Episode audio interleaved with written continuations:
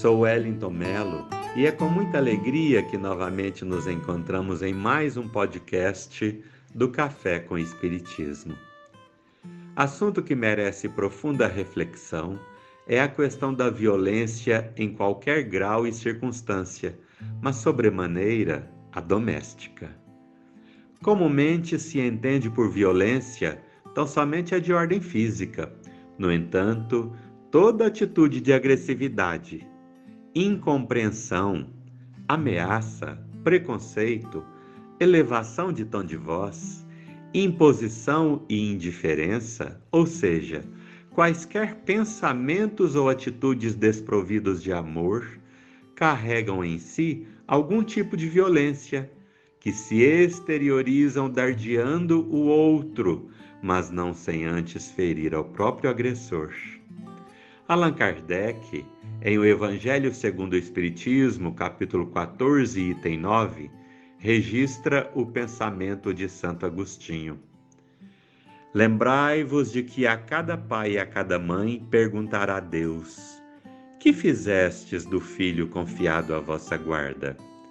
Se por culpa vossa ele se conservou atrasado, tereis como castigo vê-lo entre os espíritos sofredores, quando de vós dependia que fosse ditoso.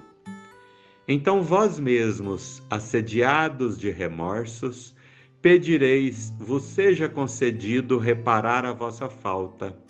Solicitareis para vós e para ele outra encarnação, em que o cerqueis de melhores cuidados, e em que ele, cheio de reconhecimento, vos retribuirá com seu amor.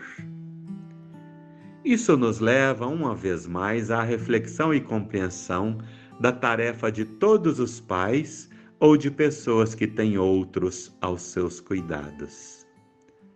Sabedores do fato que somos espíritos imortais em experiências físicas diversas e distintas, enquanto trafegamos pelos caminhos da evolução, somos agrupados conforme nossa necessidade de aprendizagem, expiação e reparação. Assim, o acaso não permeia em momento algum de nossas vidas, nenhum mesmo. O protagonismo de tudo e de todos não é outra razão senão as leis divinas, constituídas a fim de nos assegurar a justiça verdadeira e o progresso conforme nosso próprio empenho. Sendo assim, todos que estamos pais ou responsáveis, temos aos nossos cuidados espíritos valiosíssimos, filhos de Deus, que reivindicam nossa condução, nosso esforço e direcionamento, e não agressividades ou violência.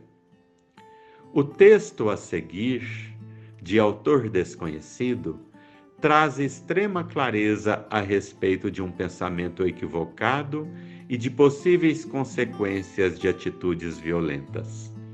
O texto se chama Apanhei e não morri. Não morreu, mas enfrenta problemas no relacionamento com os pais. Não consegue dizer eu te amo olhando nos olhos e essa frieza dói tanto que respinga na relação com seus filhos. Não morreu, mas precisa curar sua infância na terapia e, se sen e sente que seria mais amoroso se tivesse recebido amor em vez de tapas.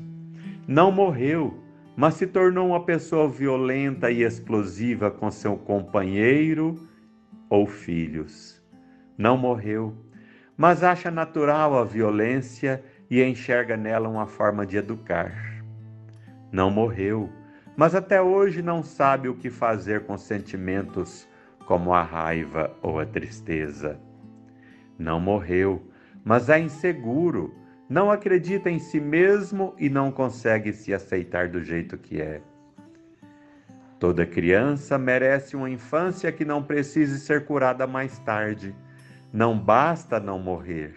Ninguém veio ao mundo só para ser um sobrevivente. Uma criança que apanha não deixa de amar aos pais, deixa de amar a si mesma. Irmão querido, a violência nunca é a resposta. Ela não educa e pode gerar dores profundas que eclodirão em sentimentos adoecidos no decorrer da vida e das relações. Portanto, deve ser evitada. O único caminho é o do amor, não há outro. Agredido e agressor são vítimas do desamor. Muito embora ninguém possa voltar atrás e fazer um novo começo, qualquer um pode mudar agora e fazer um novo fim para essa história. Procure ajuda, se esforce, ore, mas não violente nem a si mesmo, nem os seus. Muita paz.